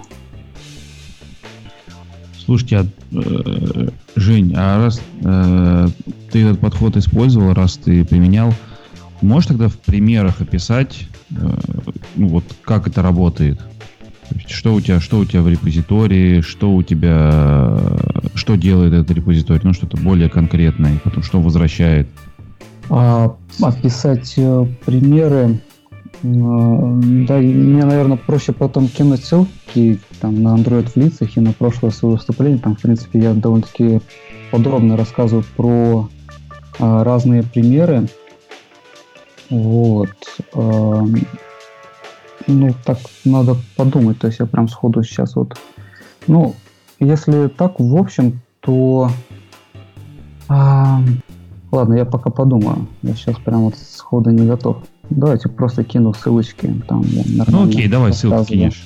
Ссылки ага. кинешь. Клево. У тебя, да, э, в Android в лицах ты же там был. Да-да-да, там про, как про раз это меня... тоже рассказывал. Да, Саша как раз спрашивал, и я там, в принципе, расписывал. Ага, ну, сейчас кидану. Это, это тем, кто не знает, э, есть на Ютубе канал, в котором, э, в, в котором разные Android-разработчики рассказывают про какие-то свои... Э, ну, короче, рассказывают обо всем. Много о чем. В том числе и Женя рассказывал про Clean Architecture. У нас забавно так получилось. В результате конвергентной эволюции вы к этой же чистой архитектуре пришли. Правда, вот, естественно, оно отличается от того, что Фернандо Сехас показывает, но фактически та же чистая архитектура получается, что модель там 80% приложения наружу выставляет фасад, внутри которого есть различные источники данных, дата-сорсы, API-мапперы, Objects, и, собственно, этот же посад занимается асинхронной работой. Я скидывал ссылку на это сэмпл проект, где я анализировал архитектуру МВП, но там, соответственно, еще и часть модели была показана, которая у нас есть. Почему часть? Очень основательная такая часть. Вот. Кстати, пользуясь случаем, отвечу, почему там не RX. Почему вот э, там в асинхронном процессоре были я утил concurrent. Вообще, если посмотреть, э, собственно, этот асинхронный процессор, он наружу не выставляет абсолютно ничего, ни от Yavutil Concurrent, ни от RX, потому что требование у него как раз такое было, что он, он должен скрывать от клиента конкретную реализацию. Он, э, клиент не должен понимать, что внутри находится RX или Yavutil Concurrent, или вообще чисто на тредах написано и на обыкновенных синхронизаторах. Все это от клиента должно быть тайной. Ну а то, что там э, конкретная реализация на Yavutil Concurrent, это следствие того, что мы на тот момент лучше знали именно Yavutil Concurrent. Вопрос... Так, а что он в итоге наружу отдает? Колбеки? Наружу он э, выставляет отложенные результаты, pending result. Его можно... Колбеки. Ну, Колбеком бы я это не назвал. Подписки. Future. Да.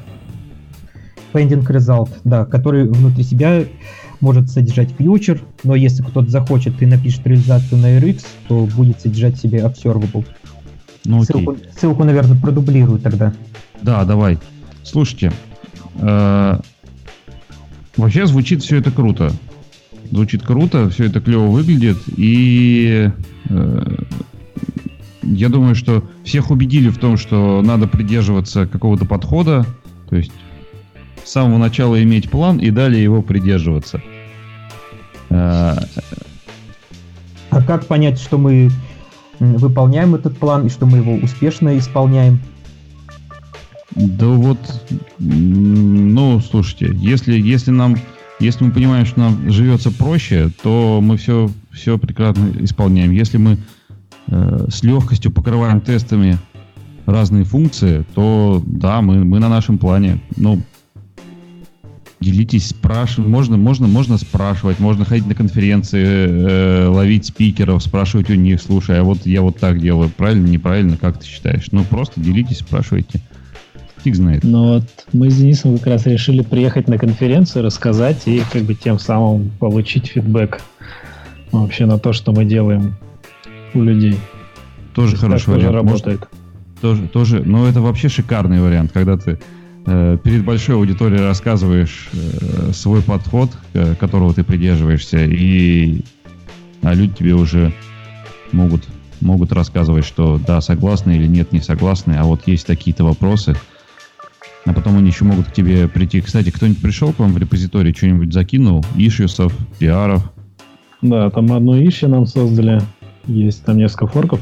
Но дело в том, что репозиторий пока еще довольно маленький, и сейчас мы только-только начинаем отходить от этой поездки. Вот. И, наверное, скоро уже начнем активно туда что-нибудь добавлять. Вот появилась пара... Да-да-да. Появилась пара идей, как можно улучшить конкретно вот подход с экшенами. Вот, так что развивается подход. Супер. Я еще бы на вашем месте, этот класс подход такой, он как бы, ну, отличается от других, а, то было бы круто там статейки, чтобы народ вот мог прочитать, проникнуться, посмотреть код. Потому что за выступление, конечно, тяжело так вот. Всего лишь 60 минут, это очень немного у вас там. Дофига да, всего согласен. было. Согласен. Вот. Статейки, я думаю, тоже будут. Я, но честно говоря, попозже. Я, я, честно говоря, тогда у тебя спросил, но я все равно так и не понял, зачем экшеном быть serializable. Ну, сериализуем. Не serializable, а сериализуемым. А, ну, как я, в общем-то, тебе ответил, сами экшены, они ну, не обязательно быть сериализуемыми. Главное, чтобы они могли, ну, они имели id и могли принимать сериализуемые аргументы сам по себе ID тоже должна быть сериализуемая. И если и ID, и аргумент сериализуемый, и логика экшена будет одинаковая, если ты им передашь одни и те же ID, то тогда это автоматически делает выполнение этого экшена тоже сериализуемым. Угу. А, Антон, либо... по поводу да. сериализации на экшенах вообще в принципе.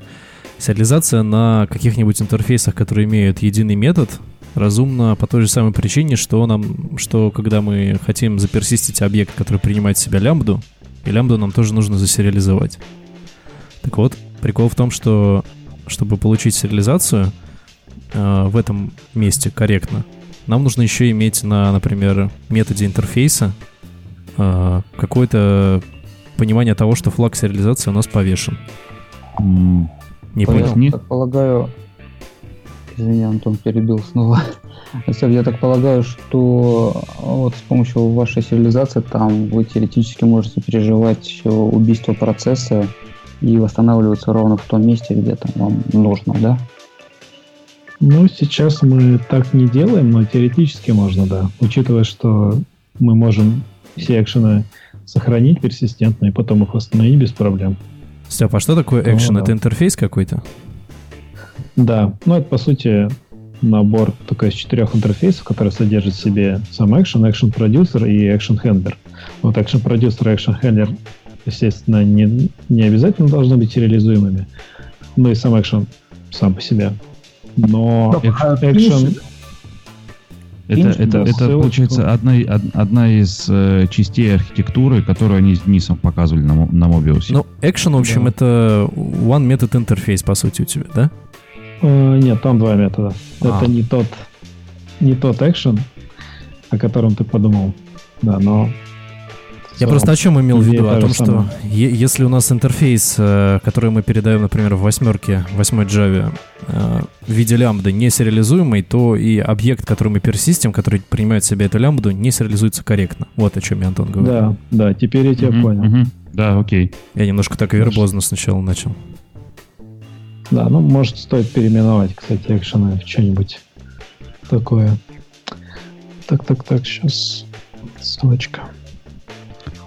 Слушайте, так а что делать людям, у которых все написано в одной activity или в одном фрагменте, либо еще где-то весь код, э, и они начинают понимать, что это для них боль.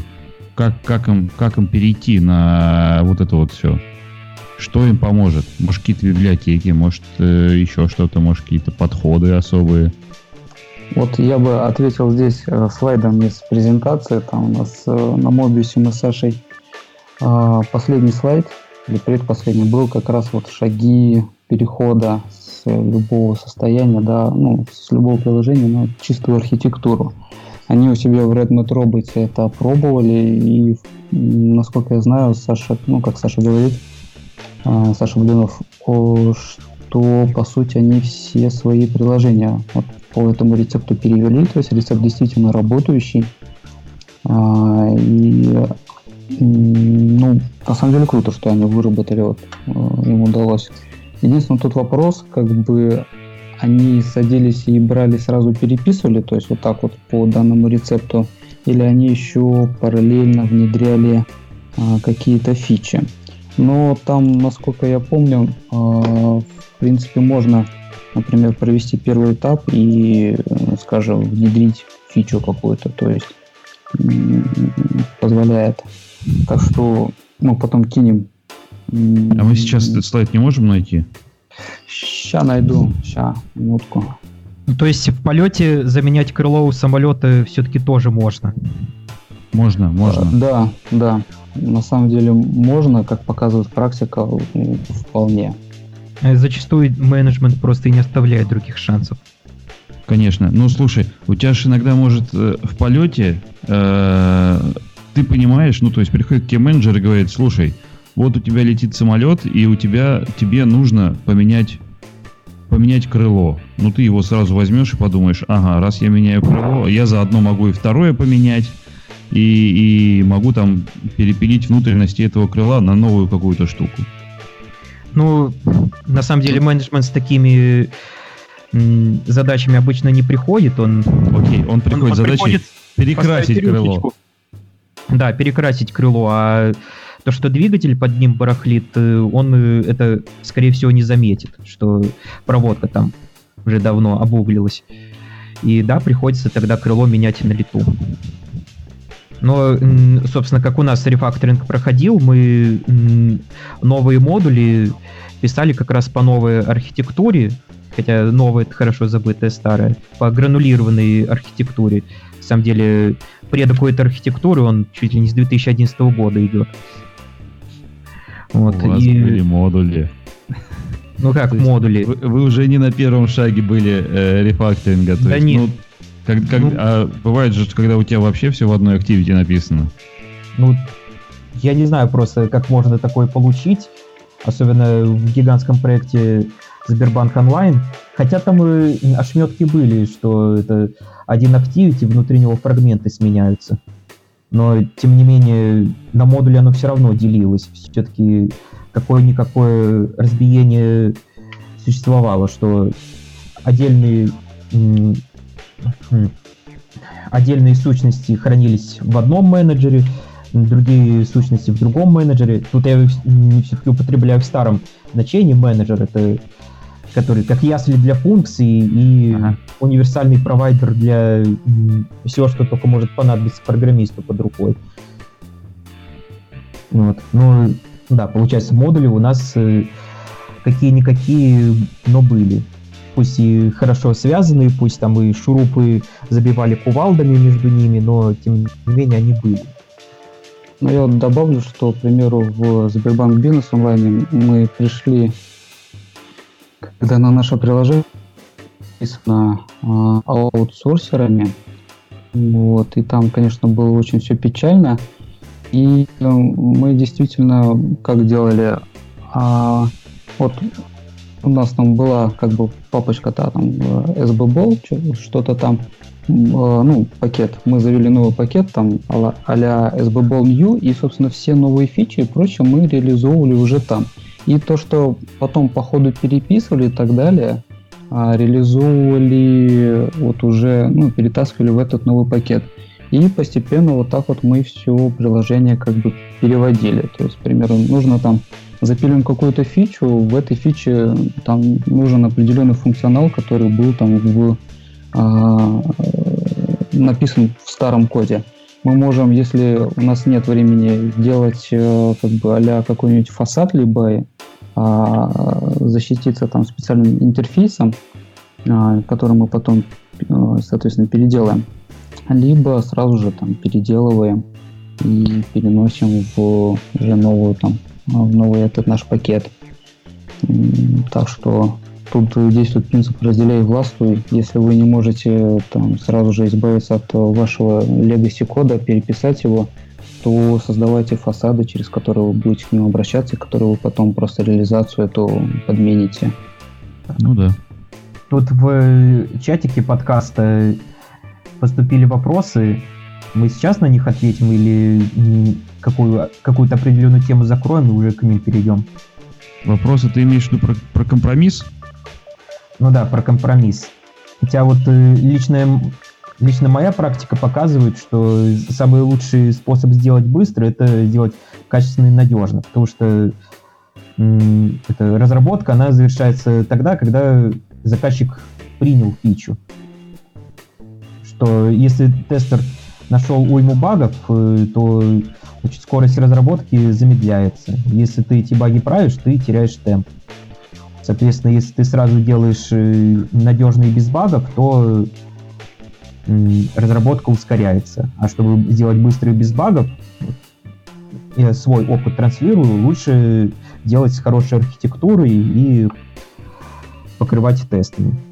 И, собственно, в жизни бывали у меня как раз такие случаи, челленджи, когда именно благодаря хорошей архитектуре, именно благодаря тому, что мы даже во время аврала придерживались принципов ТДД, принципов хорошей архитектуры, нам удавалось эти авралы пройти, пусть и с сожженными нервами, но с минимумом багов. Могу подробнее об этом кейсе рассказать, если интересно. Да, конечно. Вот. Собственно, все тот же проект, в котором мы были Tab Activity. Модели там и были хорошо написаны, ну, относительно хорошо. Вот сейчас, э, конечно, я мог бы миллион замечаний к ним выставить и придраться, но модели, тем не менее, хорошо были написаны. Вот. И в один прекрасный момент поступила задача нам нужно сделать версию для планшетов. У нас только для смартфонов, там и совершенно, совершенно безумно выглядели многие экраны. Например, просто 320 на 480, потому что фон такой не масштабируемый. 320 на 480. Там даже есть планшет все равно 320 на 480. Вот. И где-то за два дня и одну ночь мы сделали планшетную версию, мы раскидали код, закидали код во фрагменты, выделили activity, которые содержат эти фрагменты, и в результате оказалось, что багов там где-то один или два. Один баг это мы тему некорректную проставили на на Activity, и оно крэшилось. А второй баг это ненужный финиш сделали в планшетной Activity, когда там результатов не хватало. Вот, где-то, ну, может быть, максимум было бы 3 или 4 бага. Ты, ты так рассказываешь, как будто, э, знаешь, вы весь день сидели, писали, писали код э, и ни разу не запускали. Потом запустили, и, нашло, и нашлось только два бага. Ну, мы запускали, мы это мелкие огрехи сразу же это исправляли, но я считаю именно вот по бакфиксу от тестеров. Ага, ага. Справились, э, да, где-то за два, два дня и одну ночь. Неприятный, конечно, опыт, но, на мой взгляд, э, он подтвердил правильность э, вот этого подхода, что ты архитектуру держишь хороший даже во время аврала, что даже во время аврала ты пишешь тесты. Даже во время аврала ты разбиваешь приложение на слои, потому что даже во время аврала происходит тестирование, тестирование будет, э, может быть, не намного менее суровым, а то тестирование было все-таки достаточно суровым, потому что мы потом Гуглу отдавали этот APK. Угу. И собственно, я считаю, что вот э, те ценности разбиения на архитектуру и на и покрытие тестами мы вот тем ужасным авралом защитили. Супер, супер. И это круто. И э, на такой довольно позитивной ноте я предлагаю на сегодня заканчивать. Э, если кому-то что-то есть что сказать, обязательно скажите. Если, если нет, то я предлагаю завершать. Все согласны? А мы ответили на вопросы в чатике? Вопросы аудитории? Да, вопросы аудитории. А... Просто я только свое, свое мнение выразил, что Аврал — это повод еще более строго придерживаться архитектуры и еще более строго придерживаться принципов ТДД. Золотые слова. Осталось Собственно, взять и написать. Дело за малым. Собственно, у какого-то психолога было, что в критической ситуации человек э, выявляет свои истинные ценности. По-моему, это у Виктора Франкла. Хорошо добавил. Хорошо. Ничего не прибавишь тут больше. На самом деле, да, тут сказать больше нечего, что и можно посоветовать нашим слушателям слушайте вот этих людей, которые все так красиво рассказывают. У них и на работе все так же красиво. И придерживайтесь э, хороших концептов. А эти концепты помогут вам сэкономить э, кучу времени и нервов. Да, я бы еще добавил, что на самом деле не важно, какой архитектуры придерживаться в определенном проекте. Главное, чтобы была хоть какая-то архитектура. И это на самом деле на больших проектах сильно упростит жизнь всем разработчикам, которые будут участвовать. Абсолютно. Ну, тут можно придраться к словам. Не хоть какая-то архитектура, а архитектура, которая позволяет масштабироваться и которая выполняет задачи. Я которые... думаю, Степа это задачи? и имел в виду тоже. А, если вы хотите понять, что у вас архитектура действительно нормальная, и вы пишете нормальный код, а, пишите тесты. Вот тесты, они действительно очень хорошо дают вам а, ответ на тот вопрос, а не говнокодите. Вот прям, да, без тестов прям, ну никак, реально. Ну, с тестами на самом деле тоже вопрос такой, потому что были у меня случаи, когда люди вроде писали тесты, но на самом деле тесты сами по себе ничего не тестировали. Вот, для этого как раз есть еще мутационные тесты, которые проверяют, насколько ваши тесты, которые вы написали, хороши. Вот если и они подтвердят, то тогда да. Подожди, что за мутационные тесты? А, это такой подход, который, по сути, ну, один из вариантов. При прогоне тестов он подменяет а, входные данные для тестов на уровне байткода и проверяет, что тесты при других данных действительно упадут.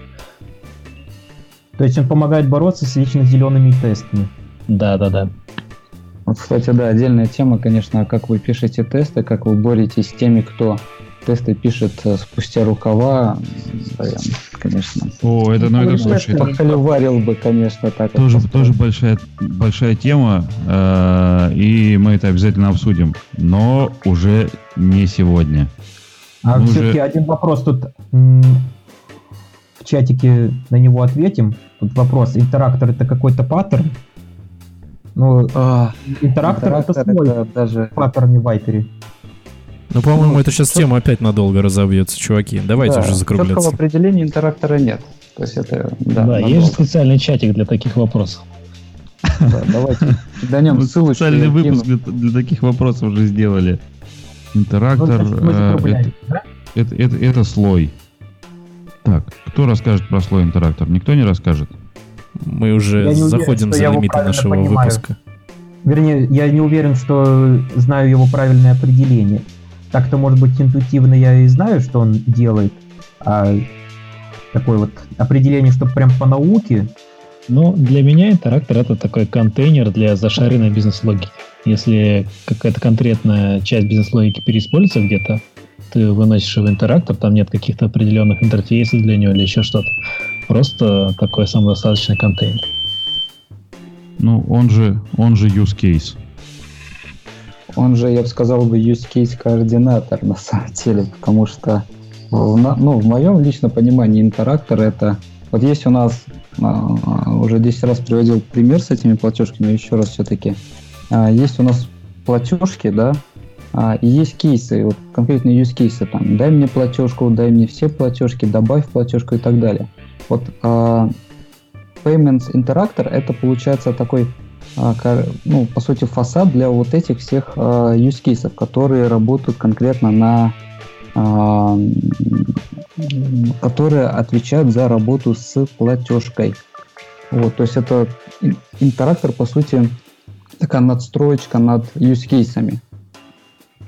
Но четкого определения, да, что такое интерактор, нет. Каждый его понимает по-своему. И поэтому блин, говорить а, вот интерактор это должен быть что-то такое вот, и только вот такое мнение, тоже тут как бы не совсем верно. Каждый понимает тут по-своему. Стараемся прийти к чему-то единому в том же чатике. Так, окей. Я думаю, мы затронули все темы, все, что могли. Э, Более подробно углубимся в тесты как-нибудь позже. Мы дали ссылку на канал с Android Architecture, и там можно, можно похоливарить, можно поспорить, э, обсудить разные моменты, обсудить все-таки, есть у интерактора четкое определение или нет его, может каждый рассказать свое. Э, А мы, пожалуй, на сегодня уже закончим.